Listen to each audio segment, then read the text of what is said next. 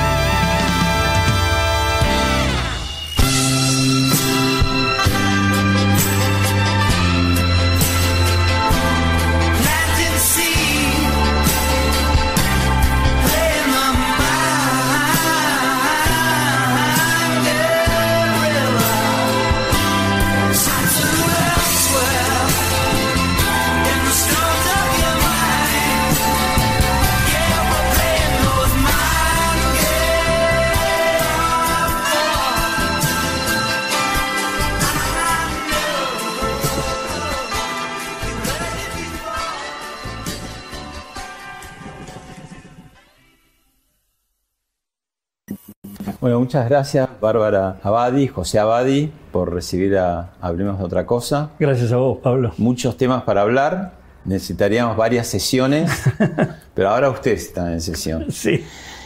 ¿Psiquiatra y psicóloga? Así es. ¿Diferencias? Bueno, la psiquiatría es una especialidad que la hacemos, primero nos recibimos de médico, después hace psiquiatría, y dentro de la psiquiatría en parte puede haber una corriente que vos llames psicoanalítica si es la que elegís, y bueno, es la que elegí yo dentro de la, de la corriente freudiana, y la psicología si querés Sí. explicarlo. ¿Qué, qué complementa? Y la, psicología tiene otro enfoque.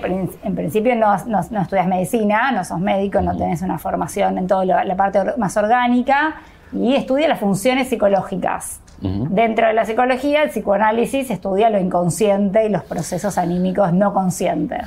Bueno, uno diría desde el llano así más brutal, de- de- desde la ignorancia, que el psiquiatra arregla cosas este, más patológicas y el psicólogo psicóloga eh, los temas de la gente normal, entre comillas, de vuelta, si es que hay gente normal, ¿no? ¿Qué hay de cierto de todo eso? Bueno, es cierto que en general el psiquiatra medica, trabaja como, es verdad que hay una cuestión más con patología, pero no siempre. A veces hay momentos de crisis o momentos en donde se consulta a un psiquiatra por una situación particular y también es cierto que hay mucho prejuicio y mucho estigma con, con- con la patología y los problemas emocionales, ¿no? O con, con la locura, diría Foucault. Hay todo un tema, ¿no? Si sos normal o no sos normal y si estás loco o no estás loco. Lamentablemente hay mucho estigma que hace que a veces la gente no consulte, ¿no? por, por ese prejuicio. Sí, inclusive eh, se, da, eh, se supone como que el eh, psiquiatra trata trastornos supuestamente orgánicos, nada más patologías que tienen que ver con trastorno orgánico y que eh, por lo tanto es más médico, mientras que el psicólogo trata conflictos que tienen que ver con un origen psicológico y eso lo incluye al paciente dentro de lo normal. En la vida hemos entendido que lo normal es una palabra muy complicada, ¿no?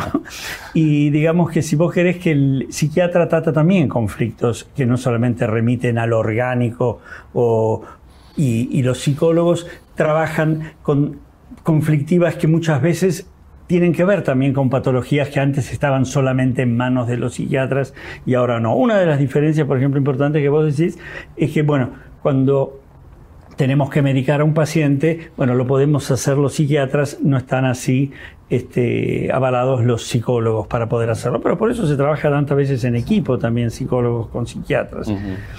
Eh, hay competencia, y tengo dos preguntas para hacerles que les pido que me contesten en, en este orden, ¿no? Si hay Bien. competencia, uno, como profesionales, y dos, si hay competencia padre-hija, hija-padre.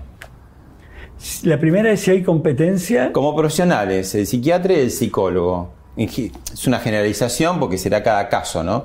Sí. ¿Cómo, cómo se llevan o por estas cosas, estas diferenciales, si hay al- algún...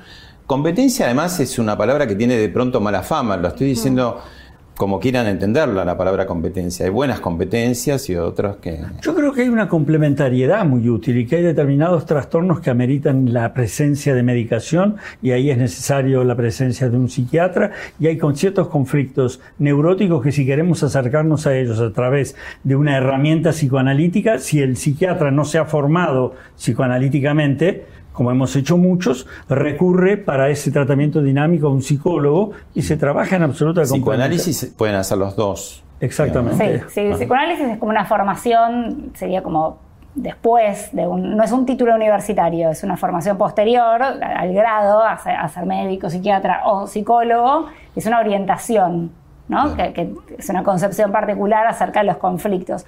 Es cierto que la idea es que en general hay a veces complementariedad, yo también, ¿no?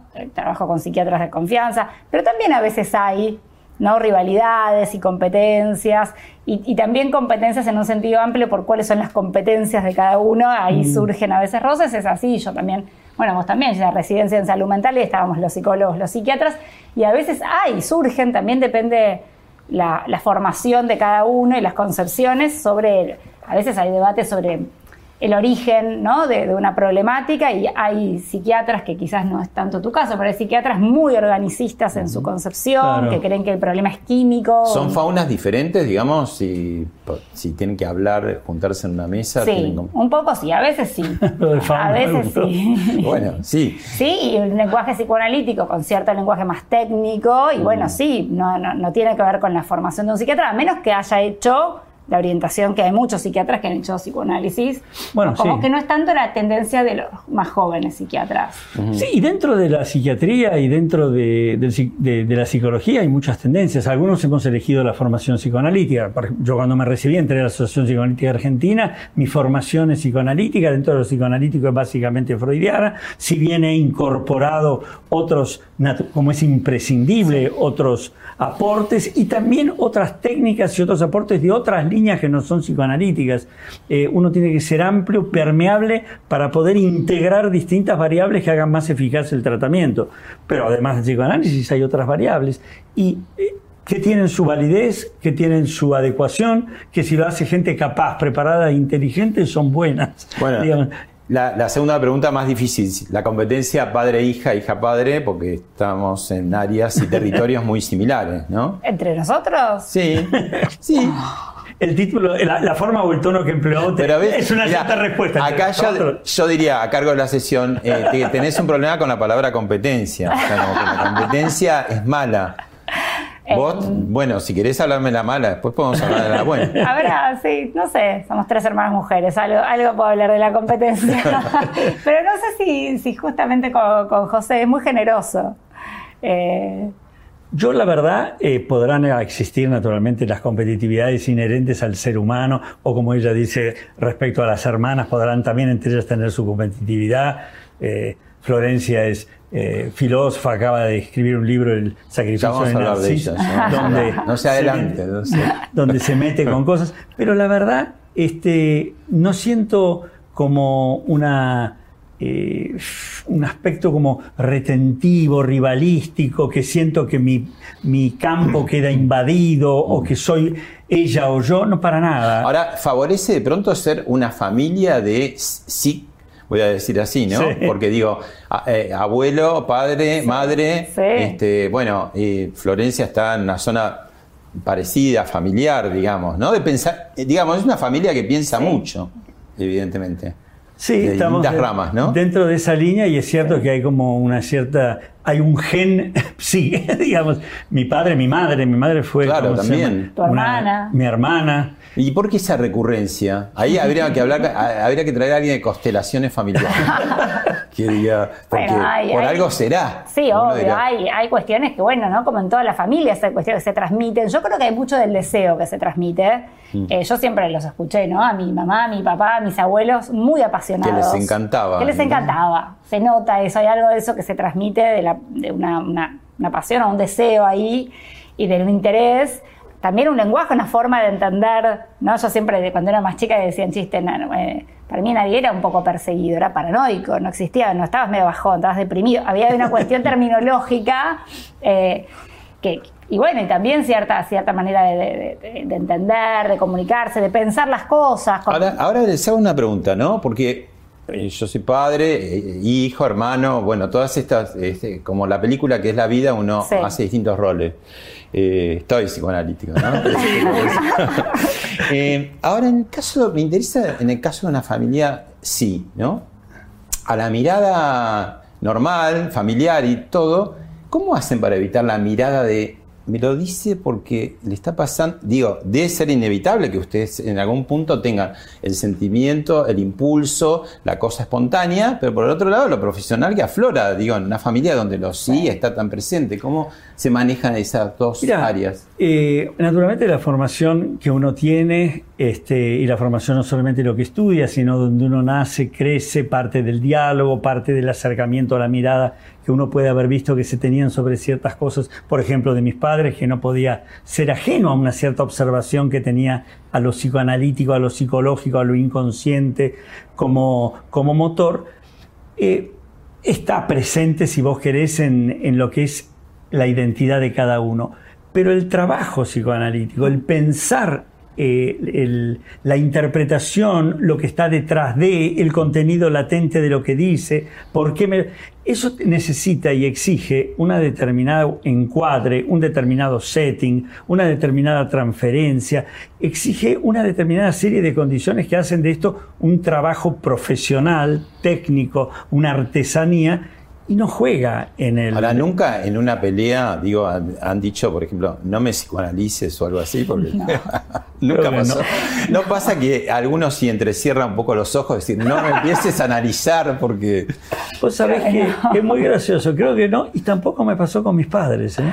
Ni con mi padre ni con mi madre. Podían hacer una, buena separación entonces, pero digo, como es tan difícil, porque son áreas de emoción, ¿no? Pero podríamos compartir. Ustedes no ponen emoción como profesionales, digamos, ¿no?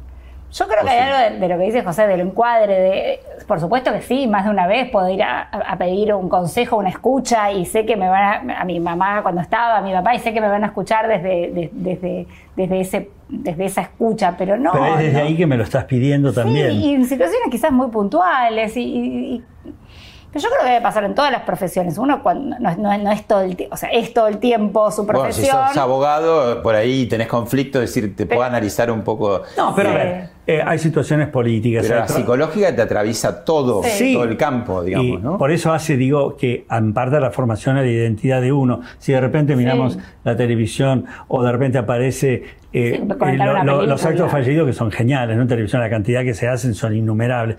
Y algunas veces los, periodistas los pejan, pero otras veces no y me llama la atención. O mm. los dejan pasar, o algunas veces la forma como está dicha la cosa. Bueno, ustedes tienen muy desarrollada la escucha, ¿no? Claro, puedo decirle a ella, que es increíble allí como dijo esto, eh, me, hace pensar mucho lo que está atrás. Imagina, y ahí podemos Ahí es como una complicidad profesional casi. sí, eso sí. O si no, este, si, uno de los dos viene como muy preocupado, no, no sé por qué hago esto, me puede decir, mira, me parece que estás más, ¿sabes a quién me recordás con esto? Y me puede hacer en, casi en una forma, si vos querés, hasta amiga lúdica, una interpretación. Esto hace a todo lo que, lo que somos, ¿no? Bueno, y los invito a ver un primer video. También tiene que ver con la familia. Dale. Le pregunté, ¿y vos qué hacéis en la vida? Entonces me fue diciendo un montón de cosas a cual más eh, no diré estrafalaria o qué sé yo, disparatada, porque una de las cosas o varias de las cosas que me dijo es eh, soy religiosa, católica, practicante, militante, lo cual me parece absolutamente normal en el país en que vivimos. Pero me dijo un montón de otras cosas, tantas que quedé impactado. Y pocas horas después, hablando con un amigo, le dije, conocí a una mujer realmente interesante. ¿Qué es? Me pregunté. Me preguntó él a mí. Dije, no es nada. Quiero decir, agregué enseguida, que es todo, porque hace un montón de cosas, o ha hecho un montón de cosas diversas. Bueno, acá está presentando a alguien, no importa quién, lo que quería era un poco Mauricio Abadi, tu padre, tu abuelo, ¿no? Eh, un poco fundador, sí, ahí podemos decir, de la parte mediática, que después seguiste vos, seguís vos, tus hermanas también. Eh, ¿Cómo, es esa, esa parte, digamos, ¿no? De, y en una época todavía mucho más complicada, porque en esa época la academia por ahí te pasaba la factura, ¿no? Sí, qué lindo regalo que me acabas de hacer. Mm. Eh, no, no, vos sabés bien y la gente sabe que no se escucha que no tenía la menor idea que ibas a, mostrar un, este, y, te voy a contar una intimidad. Mientras lo, lo escuchaba, me salió de adentro, pensé, ¿cómo lo quiero papá? Eh, y también pensé lo extraño, este, porque tuvimos una relación muy importante, ¿sabes? Una relación muy profunda y por suerte también, donde discutíamos mucho, pensábamos distinto, éramos muy distintos, pero nos queríamos mucho y nos apoyábamos mucho, ¿no?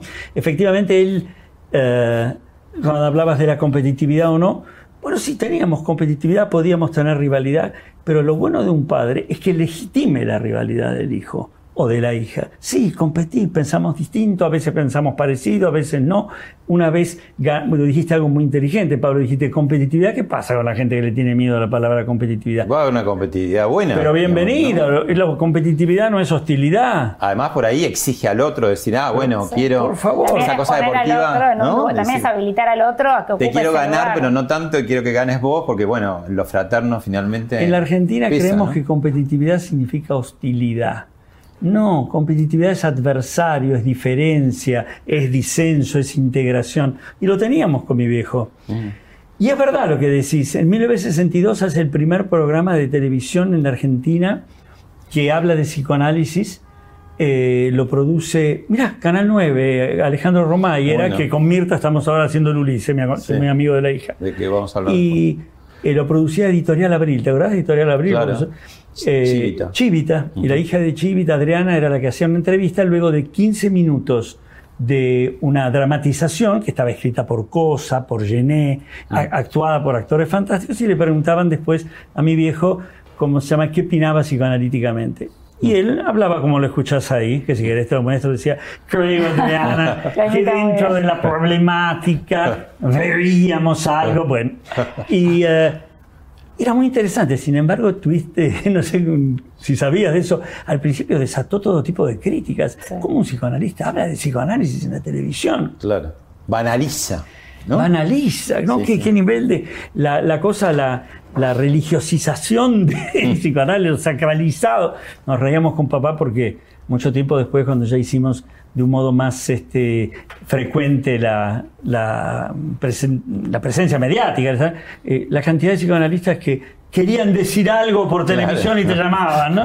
Este, y es verdad, fue todo un, fundador de eso. Era audaz, era audaz. Y vos también, ¿no? Audaz en el sentido de permitirse lo, que le divierte, lo que le gusta, y de, mm. innovar en ese sentido. Yo siempre pienso, Mauricio estaría encantado con las redes sociales, las usaría un montón. Claro. Él estudiaba computación, ¿no? En, no sé, en la década del 80, cuando estaba en los 90, cuando era, era no sé qué programa, Windows se ponía con la computadora, le gustaba lo nuevo. ¿Cuál fue tu relación, digamos? Porque, bueno, eras chica, muy chica. Más o menos, yo creo que eh, cuando murió mi abuela yo tenía 20... Ah, no tan chica. Después se, o se enfermó cuando yo tenía 18, 19, pero lo, conocí bastantes años. Sí, sí, sí. Eh, era esto, era alguien eh, audaz, audaz en el buen sentido, en el sentido de, Y tímido también. Cuando yo hice teatro, yo empecé a hacer teatro, yo escribo y actúo en teatro, lo sabes muy bien, y también en cine. Él no se animaba a eso, él podía estar en los medios, pero hablando solo de psicoanálisis.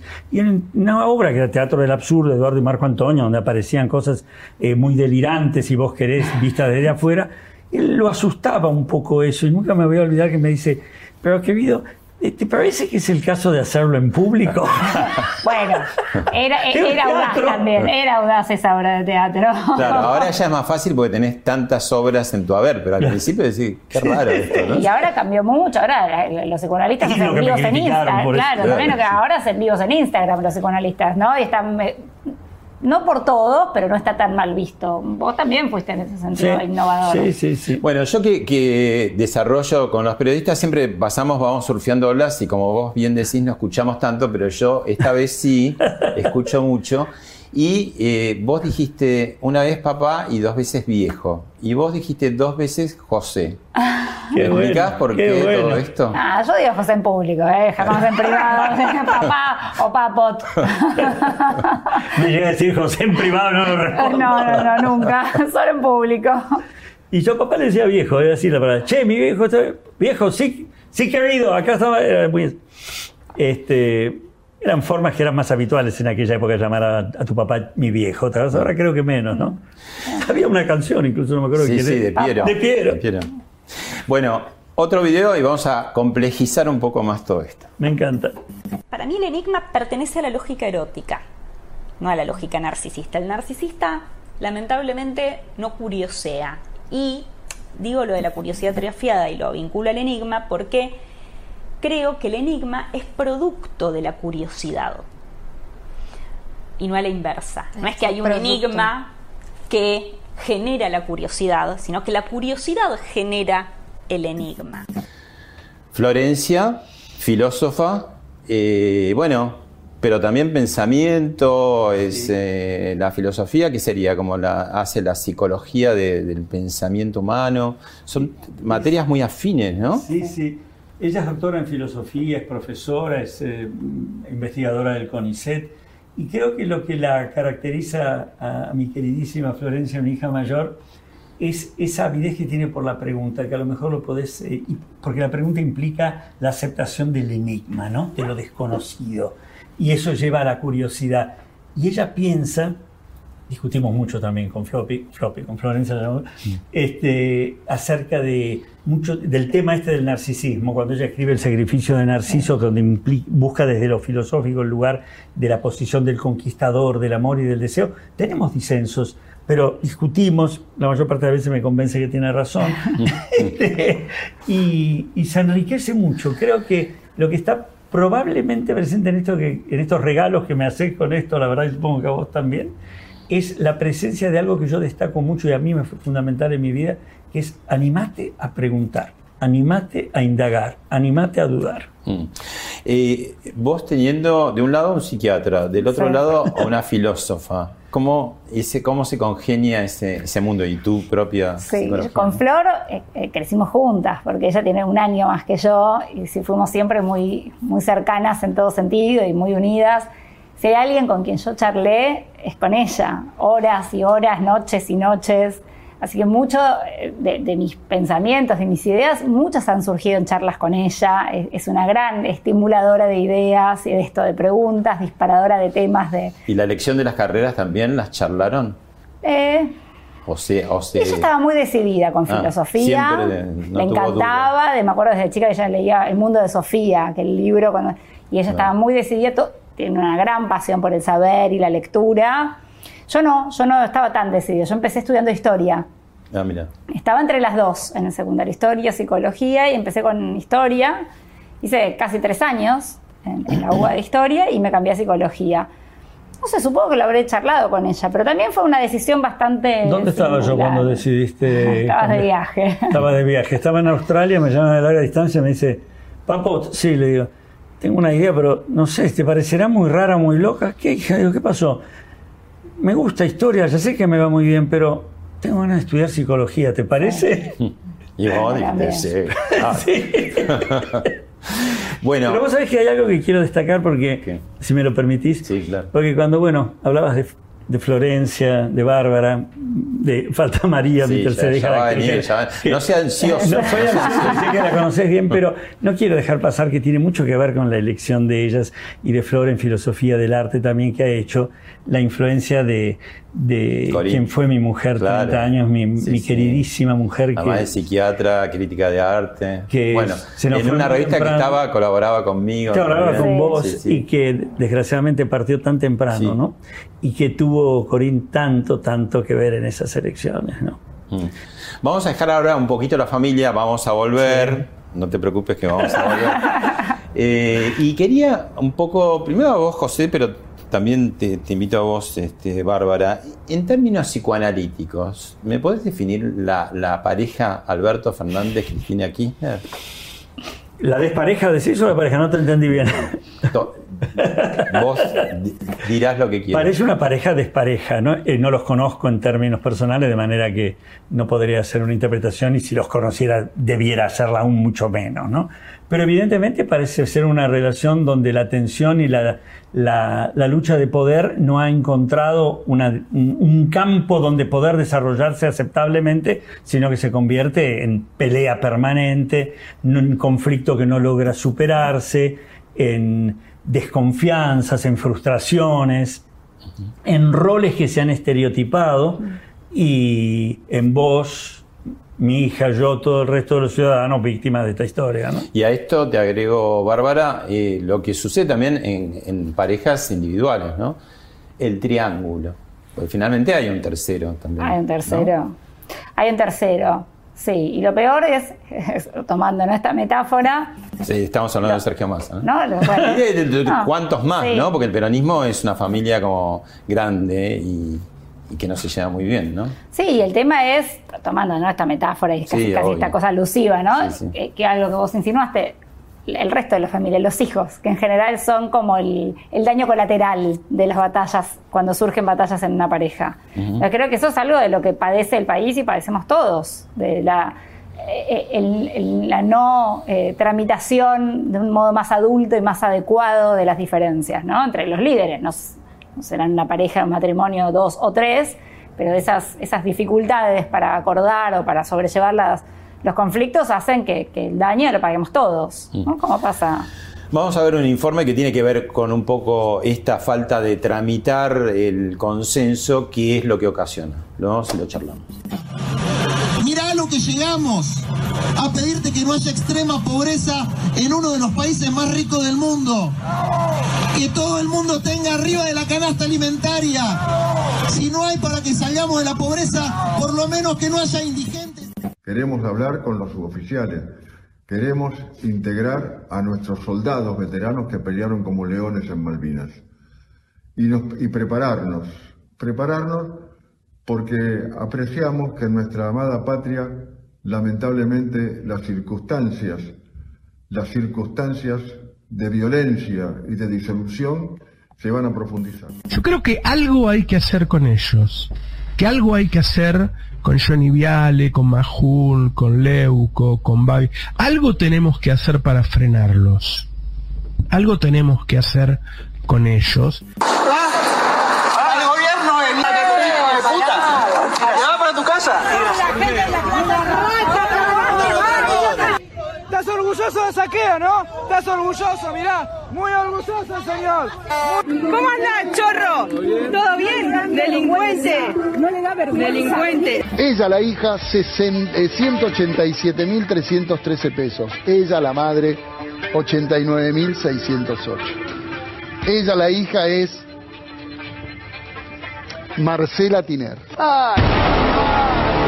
Y ella, la madre, es Mirta Legrand de Tiner.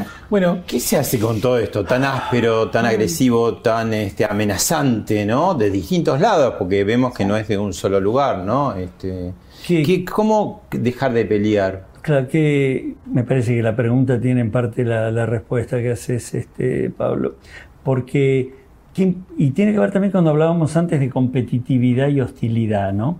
Que es lo mismo que disenso, debate o guerra y, pelea, ¿no?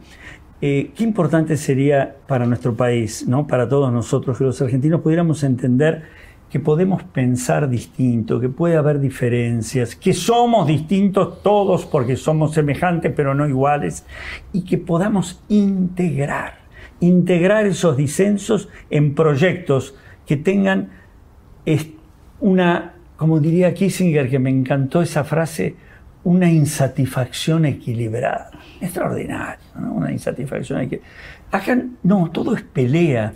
Eh, la grieta es o vos o yo. No, eh, hay que rescatar ¿no? y rescatarnos de la guerra, porque es la forma de poder generar, es la forma de poder dar nacimiento, no en una pretensión de perfección, no en una pretensión de absoluto, no en la vivencia del vencedor y el vencido porque perdemos todos, sino integrarnos de una manera en la cual nos respetemos y aceptemos, bueno, que habrá que ir encontrando alternativas que vayan haciendo del conflicto que es inherente al sujeto en individual y a la sociedad como grupo algo que por más que esté presente no nos ahoga, sino que nos permite seguir y yo diría, superándolo. ¿Cómo se hace, Bárbara? Porque, por ejemplo, una pareja tramita Hmm. discusión hasta un punto que o se pone de acuerdo o se separa, ¿no?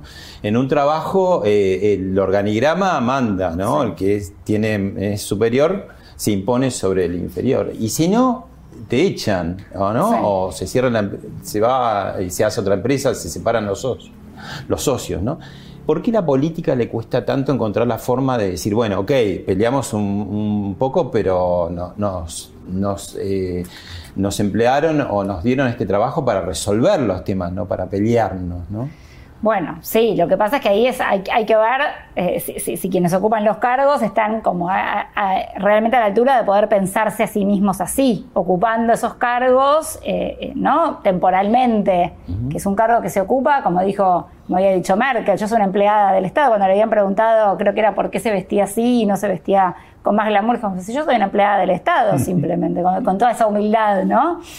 Eh, bueno, hay que, que poder tener esa concepción. Y me parece muy importante esto que vos decías, José, del conflicto. Nosotros trabajamos con el conflicto, es una noción central, ¿no? Para el conflicto intrapsíquico, incluso en una sociedad el conflicto es motor, es motor en el buen sentido y es motor en el sentido realista. Pero me parece que acá lo que, lo que pasa es que no es, nos ubica un conflicto como algo que puede operar generando crecimiento, sino eh, la hostilidad, la sospecha y la amenaza del otro, el otro sube los precios para perjudicarme. Entonces se genera una desconfianza y un estado de, de amenaza, de sospecha en el cual no, se- no se puede ni cooperar, no se puede pensar que estamos todos más o menos del mismo lado. ¿Y por qué eh, se da esta cosa, ya que hablas del mismo lado? En general, en, en la política argentina se dio como una cosa muy futbolera, en el Sí. peor sentido de la palabra. Bueno, yo soy de River, vos sos de Boca, ergo somos enemigos, nunca vamos a estar de acuerdo. Pero ahora la pelea es interna. Es cierto. Eh,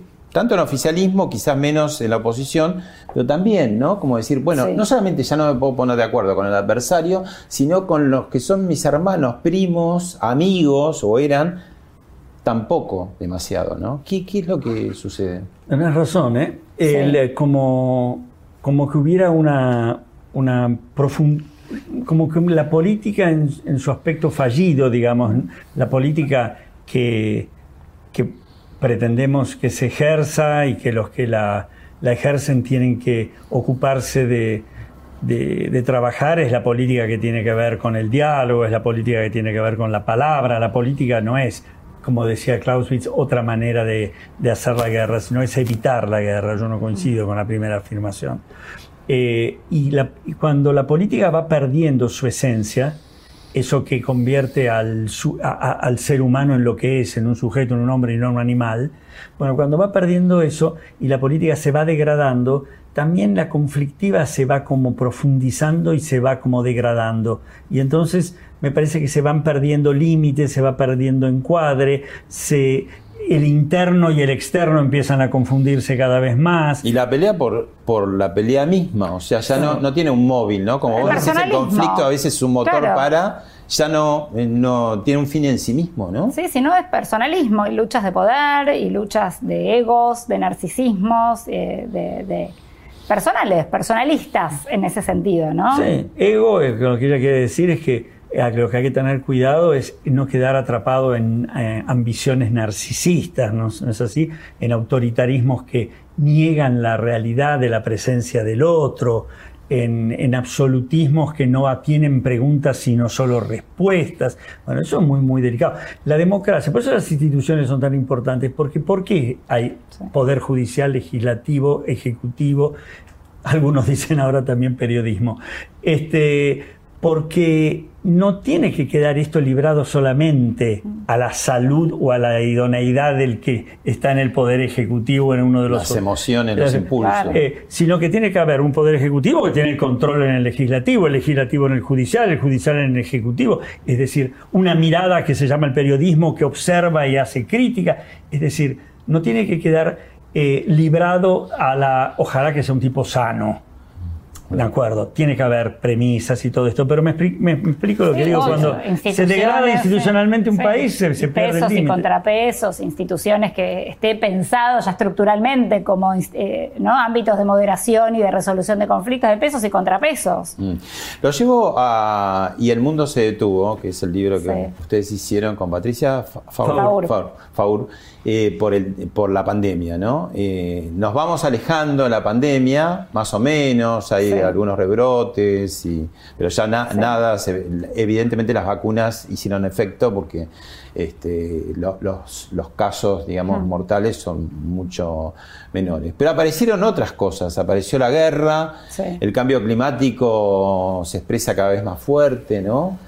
La incertidumbre me parece que es como que domina un poco las sociedades, ¿no? Este, quizás en ese sentido nosotros, los argentinos, siempre viviendo en- entre tantos, este, tan azarosamente, estamos mejor preparados que otras sociedades mucho más organizadas y que se empiezan a sorprender de todo lo que está sucediendo, ¿no? Crisis energética, alimenticia, la guerra cerca, en Europa, ¿no? Sí. Por ejemplo. ¿Cómo, ¿Cómo van viendo todo eso? ¿Qué hacer frente a ese mundo que ya no, no es tan cómodo, que no es tan seguro, ¿no? Yo pienso que eh, lo interesante, y, y es bueno que tocas la pandemia en su originalmente, ¿no? Como primer comentario, la pandemia y después lo de las guerras, crisis energética, inflación en todo el mundo. Sin, sin quitarle naturalmente peso específico a cada una de estas islas, que conforman una estructura, obviamente.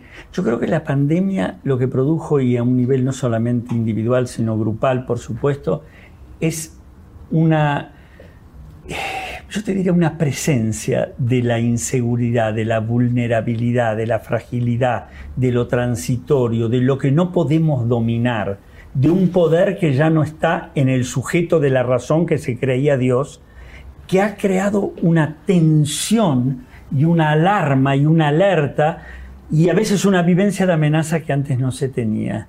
Es decir, la pandemia nos puso en, en una realidad en la cual el hombre no podía ya, ya que antes aspiraba ya casi a la inmortalidad, ahora no puede. Es que nos puso la muerte acá, ¿no? Sí. Bueno, Eh, concretizó la muerte de un Es modo. que hay una cosa espectacular en el ser humano que olvida todo el Sí. tiempo la muerte y vive sin problema, pero la pandemia te tenía la muerte enfrente. Después de la pandemia, la muerte tiene otro nivel de representación para nosotros, la- la- lo- los seres humanos, los sujetos, a nivel consciente y a nivel inconsciente. Después de escuchar durante meses y meses, 24 horas por día, cuántos muertos hubo ayer, cuántos hay hoy, cuántos habrá mañana, cuántos de esta todo el tiempo en todos los medios, casi la pregunta inconsciente, ¿querés que te diga cuál era?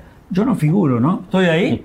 ¿O cuándo me toca a mí? Es decir, la, la muerte adquirió una presencia concreta, verdadera, creíble, que antes era solo conocida, sabida, pero no creída inconscientemente. Y Bárbara, vos estudiaste mucho eh, los efectos sobre los Sí. chicos, los estudiantes, y eso sí sigue, porque digamos los Sí. efectos, y ya sabíamos que iban a quedar por años, no por unos Sí. meses, ¿no? Estamos viendo, incluso la Nación saca- estaba Sí. sacando notas, ¿no? De tema, desde suicidios hasta angustias, depresiones, ¿no? Este, pe- perdieron el tren muchos chicos, ya no, no- no volvieron al colegio. Hmm. Eh, En, en provincias nos sorprenden que dicen, bueno, eh, nadie más va a repetir, es decir, Sí. se dislocó todo el sistema, ¿no? Además de que tardó mucho en volver, digamos, a funcionar. ¿Qué, qué- cómo vas viendo todo esto ahora que pasó un poco el tiempo, que las clases ya volvieron, pero qué está pasando? Sí, ¿Y qué pero- consultas tenés, digamos, al respecto? Es un tema clave en esta época por el que se consulta mucho, me consultan, consultan, se está pensando, se está trabajando el tema, hay mucha preocupación porque hay un estado, a ver, sin ser alarmista, pero hay un estado de preocupación en, en el ámbito educativo y lo, todo lo que hace a la salud mental infanto-juvenil, digamos, y todo lo que esto tiene que ver con, con- con la educación, con la asistencia a la escuela y con todo lo que significa la escuela, no solamente como transmisión ¿no? de contenidos formales, el lugar de la escuela en la sociedad, el lugar del docente, que ya venía, ¿no? como, como todas las instituciones de nuestra época cuestionadas y en transformación, pero la pandemia ¿Y qué huella les dejó? ¿Qué lastimadura vos ves, digamos, si tuvieras que decir dos o tres cosas que, Hmm. que están, que, que- que- que no se restañaron? que va a costar. Que va a costar volver a- a- a En los chicos, en, lo- en las personas, ¿no? Te sí, sí, sí, sí. En los chicos yo creo que hay, a ver, estuvieron mucho tiempo postergados, ¿no? Han sido el sector incluso yo creo que el, más postergado, todas las actividades se habían reanudado y, todo esto sin quizás, eh, yo no, digo que ellos lo vivan de ese modo conscientemente, pero han quedado muy relegados e incluso yo creo que el concepto de salud, ¿no? En relación sobre todo con, con- la infancia, pero también con- con los adultos. Esta cuestión de entender de una manera tan disociada la salud de la salud mental, como si fuera algo accesorio, bueno, angustiar, problemas de salud vamos a tener, de salud mental vamos a tener todos, como si fuera Claro, el comité de expertos que tuvo el gobierno eran infectólogos, ¿no? No había gente de la psicología, de la psiquiatría. no, y yo creo que eso Y eso se notó finalmente. Eso se notó y ahí hubo quizás como, bueno, yo entiendo, por supuesto, la pandemia nos agarró a todos de sorpresa, no hubo posibilidad de premeditar nada de todo esto y fue una urgencia. Pero, pero quedó muy disociado, muy como si la salud era simplemente una cuestión biológica de no enfermarse. Y de una enfermedad, de- como si no hubiera otra enfermedad. atrasada, no sé cuántos años esa concepción, ya hace décadas que la OPS, la OMS dicen no hay salud sin salud mental y la definición famosa de salud como un estado de bienestar integral, que incluye lo psicosocial, que incluye lo comunitario, bueno, fue un retroceso enorme, en donde se pensaba que uno podía estar sano, encerrado en su casa, un chico podía estar sano, encerrado en su casa durante meses, durante un- dos años, un año, en provincia un año y medio, sin ir a una plaza, sin ver otros chicos. bueno, es bastante complicado pensar que eso puede conducirlo a un estado de salud. Hay pérdidas que no se recuperan. Digo, más allá de las pérdidas reales que hubo físicas, ¿no? De, de- de gente que se murió, familias que tuvieron eh, víctimas Qué mortales, ¿no? digo, pérdidas pregunta. de los que estamos de este lado, ¿no? Es una muy buena pregunta porque creo que es lo que más nos cuesta aceptar a las personas, es la pérdida.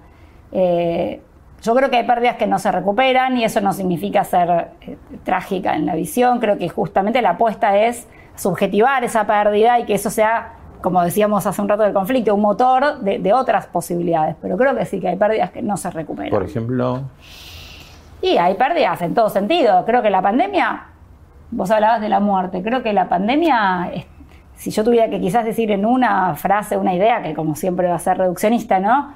El saldo de la pandemia es la pérdida y el duelo. Nos, nos convoca a hacer duelo por las pérdidas materiales, de proyectos, de certezas. volvemos a la familia. Los invito a ver el siguiente video. Eh, vamos a ir con Juli entonces. Vamos. Ajá.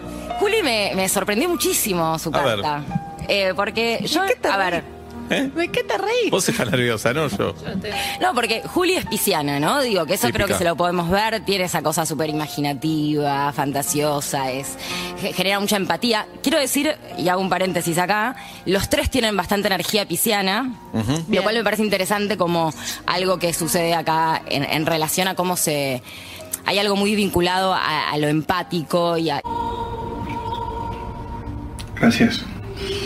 De nada. Hace mucho que me ha pasado también. Esto recién empieza.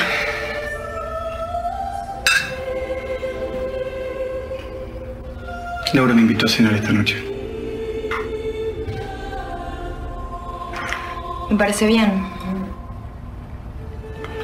A lo mejor Laura se da cuenta de la clase de hombre que tiene al lado. Bueno, María Badi, muy conocida en todas las plataformas, teatro, cine, televisión, y esta nueva beta, esta nueva deriva, que es la deriva en el buen sentido de la palabra, que es la astrología, eh, que es también una manera de acercarse a mirar las cosas desde otro lugar, ¿no? Y que lo lejos. estudió mucho, lo- mucho profundamente y es muy, muy interesante. Pero ¿cuándo se dio eso? Porque me perdí ese capítulo yo. Eh, yo también me perdí tantos capítulos. me, capi- me perdí el capítulo en el cual divino actriz, me perdí el capítulo en el cual divino astróloga. Es la más inquieta de los Abadi, claramente. Le- cómo surgió a través de amistades, intereses, diálogos, supongo, y ahí se puso a estudiarlo. Fue un centro con gente que estaba Sí. bastante viéndolo desde lo psicológico, desde lo junguiano, y, Y hace unos años empezó Pero con la le va muy también bien. tiene como un poco eh, eh, la excusa para pensar cosas también, ¿no? Porque vos Sí, decís a partir del tema Sí. de astros o de cómo están... Hay una forma banal y tonta de pensarla y una forma inteligente y profunda que son dos cosas distintas, ¿no? Como todo en la vida, ¿no? Ella creo que ha elegido una forma realmente in- indagante y me parece valioso. Pero lo otro que pusiste, que es ella actriz, que es tal vez una de sus funciones principales, ¿no? Que a los 18 años empezó, quiso ser actriz, me vino un día a decirme que necesitaba que yo firme el permiso para que ella haga la película con...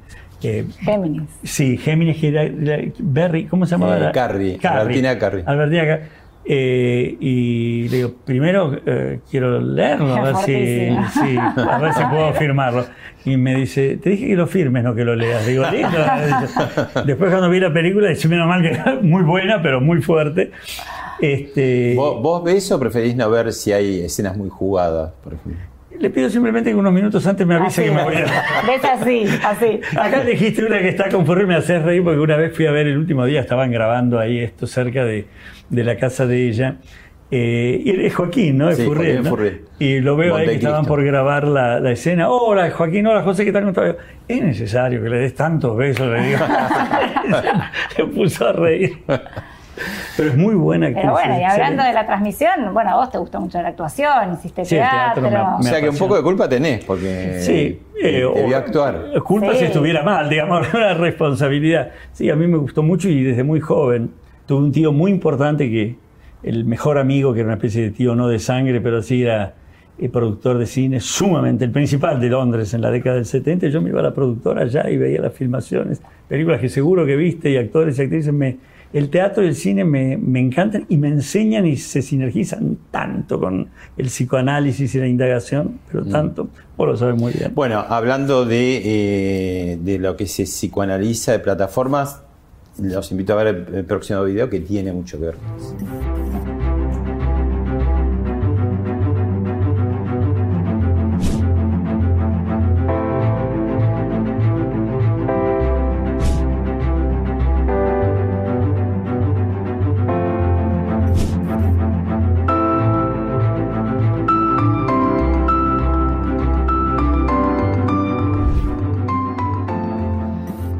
y a toda la beta de teatro que venías haciendo con público se agregó esto nuevo que ya empezó en Teatrix y que, que- ¿cómo es? ¿Qué esquema? ¿Qué formato? En la plataforma www.teatrix.com, ¿no? Mirta Romay. Mirta Romay, y siempre inquieta, siempre buceando, buscando, que indagando. lleva en su sangre, además No, la, no. la sangre del zar del de la televisión. y, y la renueva, te digo, y la, la- la no, no es solamente el efecto, sino que es una creadora. Eh, ¿Vos sabés cómo empezó esto en realidad? Porque esto es la Odisea, esto cuento algunas de las peripecias de Ulises, que es actualísimo Ulises, es más actual que nunca, al que algunos llamó el primer libro, el libre pensador de Occidente, el que creía en el honor pero también en el amor por la vida, el que sabía que si renunciaba a la mortalidad para convertirse por voluntad de Calipso, la mujer divina, en un inmortal, dejaba de ser él. Es decir, la inmortalidad lo hubiera convertido en un muerto. El que desechó tentaciones porque tenía que volver a Ítaca a abrazar a Penélope. Eh, el que cuando vio a su hijo Telémaco después de 20 años que no lo veía y no lo conocía, era solo un chico, lo tomó entre sus, entre sus brazos, tomó sus hombros, lo miró y sintió Telémaco, su hijo, cuando él lo miró, que todo era distinto. Como se, bueno, un montón de cosas que contaban la historia con Polifemo y la quise contar en, en- a la gente, como me, me pasó otros- otras veces en teatro, con lo que se llama, un español llamó la narraturgia, que es una narrativa teatralizada, si vos querés. Lo hicimos con Edipo, con la, Orestíada y ahora con Ulises. Sí, es verdad, el, vein- el 29 de julio fue el viernes, se, es- se estrenó y está en la plataforma, vas a teatrix.com. ¿Sabes cómo empezó? Una vez yo estaba dando en el teatro de multiescenas en Corrientes, ahí pasando Callao, estaba dando la versión del Edipo Rey, que lo llamé Había una vez Edipo Rey. Y Mirta pasaba por ahí y dice, José, porque me conocía, nos conocíamos de jóvenes, ¿está haciendo Edipo acá? Y fue y sacó la entrada y lo vio. Yo no sabía que ella estaba. Yo estaba haciendo allí el Edipo y cuando salgo la veo ahí y me dice, ¿no lo querés hacer en plataforma? Y bueno, hablamos algún día. Bueno, ese día llegó, hicimos el Edipo, que también está en la plataforma, ¿eh? Edipo Rey. Y empezamos a hacer ese, hicimos este, ahora vamos a hacer otro, de Julio César y Marco Antonio. Les mezclo, hago el, el clic de psicoanálisis y teatro y te pregunto, ¿complejo de Electra? ¿Tuviste? Obvio. no se puede no tener, y más con él. bueno, expliquemos qué es el complejo de Electra, porque por ahí. sí, digamos. Es como el de Edipo para las mujeres, Pues, sería en con los papás. realidad Freud no habla. Freud no habla de Electra, Freud habla de Edipo eh, femenino, en Edipo con hombre, sí, Edipo para todo el mundo. Ahora, ¿cómo es este tema que lo- los griegos nos hablan desde el fondo de la historia de hace 25 siglos y los tipos son más actuales que una obra actual o que el diario de hoy? ¿Cómo hacen? Impresionante. Los clásicos, es por algo son lo que son. No, pero vos es que yo me lo pregunto siempre, esto que decís vos, cuando yo soy un apasionado de la mitología, de la tragedia griega, de la épica, es impresionante lo que aprendes ahí, lo que sabes. Eh, ¿qué, qué, qué inteligencia que tuvo esa, ese tiempo histórico, ¿no? Además inventaron todo. quedó- lo importante se inventó hace Sí. 25 siglos, ¿no? La arquitectura, la filosofía, Sí, sí, es el teatro, eh, todo lo hicieron En ellos esa- ahí, ¿no? En esa Atenas de, de Pericles, Claro, que fue el que. el el- Tal cual, el quinto y sexto antes de Cristo, el gobernante de, de la Atenas de aquel entonces, se construye el Partenón, eh, Fidias hace el, el friso del Partenón con esa especie de La democracia, bajorrelieve. ¿no? La democracia. Las democracias, eh, los filósofos, Sócrates, Platón, Aristóteles. Por eso, todo se hizo hace 25 siglos y desde entonces repetimos. Ahora. Eh, Ahora con cables nomás, todo, y Sí. dispositivos y app. Pero, Pero Sófocles no es que habló del complejo de Edipo. Sófocles hizo esta tragedia, donde el problema incluso te diría principal de la tragedia no es el complejo de Edipo que nosotros hemos descubierto en esa trama entre Edipo, Layo, Yocasto, que Freud toma para explicar el complejo de Edipo en el hombre. Ahí lo que está en juego es lo, el destino, lo, lo imprevisible, la, y la lucha de poder. querer eh, salirse, digamos, de, de- de su propia historia, que era Por inevitable, destino, ¿no? Lo predeterminado y lo no determinado, ¿no? Por eso, y, y finalmente el éxito parcial y el, ex- y el fracaso, porque finalmente son una tragedia, ¿no? Ahora, otra cosa que tiene interesante el teatro también, el buen teatro, el teatro profundo y no solamente los griegos, ¿no? sino ya después este, autores más cercanos en el tiempo, es esa posibilidad de, de bucear más allá del argumento, la anécdota que vemos en cine, en televisión. El teatro tiene una cosa muy psicoanalítica, ¿no? Sí. Porque te interroga todo el tiempo. Estamos Sí. hablando de determinadas obras profundas, Sí. ¿no? Eh, es, es interesante, digamos, desde el punto de vista del- del- de la profesión de ustedes, ¿no? Porque es tan así el teatro, ¿no? Que te llega, Sí. te habla, pero dice, te estoy contando este cuento, pero te estoy hablando al- a, a lo profundo tuyo también, ¿no? Y algo ahí de la presencia del cuerpo, ¿no? También, por lo menos el teatro en su forma no, no virtual, pero algo de la presencia del, del cuerpo, del espectador, de los actores ahí en escena. Del ritual Del también que está ahí en juego, ¿no? Vamos a ese, a ese lugar, a ese ámbito. Eh, Todos juntos. todos juntos, tenemos nuestro asiento, En se apagan las ¿no? luces, Es como un rito, una, una misa, digamos, ¿no? Exactamente. un- Laica, pero... Tal cual. Una trama donde nos identificamos con los protagonistas y los personajes, una historia que empieza a ser también nuestra historia y nuestra historia metida allí. En un momento concluye, cierra el telón, después vienen las voces porque saludan los artistas cuando termina la obra para que sepamos que son ellos y no el personaje que hicieron. Sí. El sentido original que tenía el saludar, este, soy este, Laurence Olivier, no Hamlet. Este, y el, el- por eso cuando, in- cuando trabajás en teatro y tratás de meterte en un personaje, dejás que el personaje te llegue, sos permeable a lo que te parecía tan ajeno a vos, llegás a especie de, de indagación de vos mismo y de enriquecimiento de tu yo enorme. El teatro es uno de los mejores lugares donde sabemos que no somos solamente el que aparece en la foto de la- de- del DNI, ¿viste? Somos mucho más yo todavía. Yo es. Sí. Miedo útil y miedo inútil. Eso lo traje mucho a raíz de la pandemia, ¿no? Cómo la gente cree que el miedo es algo negativo. No.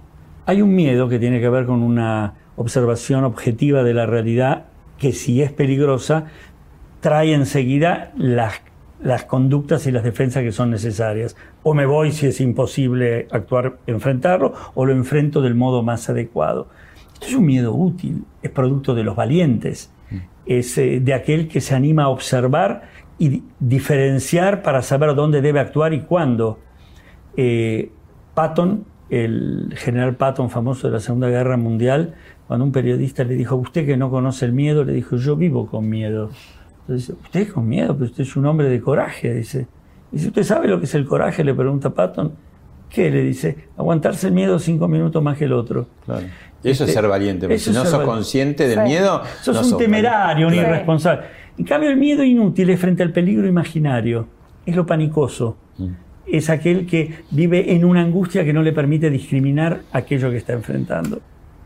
Gracias, José, porque le voy a hacer la última pregunta a Sí. Bárbara. Es que, ¿Cómo hacemos la Argentina que es mm, va fluctúa entre, entre el duelo, la pérdida y la euforia, ¿no? Está siempre, o está eufórico, estamos ganando, Malvinas Ah. y de todo. Si querés te puedes meter, José. Era, era, era un chiste. Este, pero mm, eh, vas de la euforia a decir, no, me tengo que ir del país. todo. ¿Cómo, cómo buscar un equilibrio individual cada uno? Es muy importante porque es ta- tal cual la descripción, ¿no? De Argentina, es así, ¿no? Bien, bien maradoniano, bien, ¿no? Eh, somos los mejores, somos los peores. Bueno, hay que no creerse eh, tanto esa, esa, ese relato, ¿no? No creerse tanto esa historia, ni somos los mejores, ni somos los peores, ni estamos destinados al éxito, ni estamos destinados al fracaso, porque si no, no tenemos, no importa lo que hagamos, ya está escrito, ¿no? Entonces, o, o te quedás y te resignás, o te escapás y te salvás, que ninguna de las dos cosas son necesariamente así. Creo que eso invalida el margen de acción que tenemos.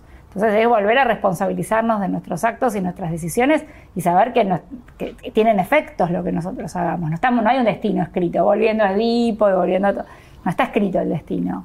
Depende en gran parte de nosotros. Obviamente hay determinaciones, pero no son absolutas. Gracias, Bárbara. A vos. Gracias, Abadis. Gracias a vos, querido Pablo.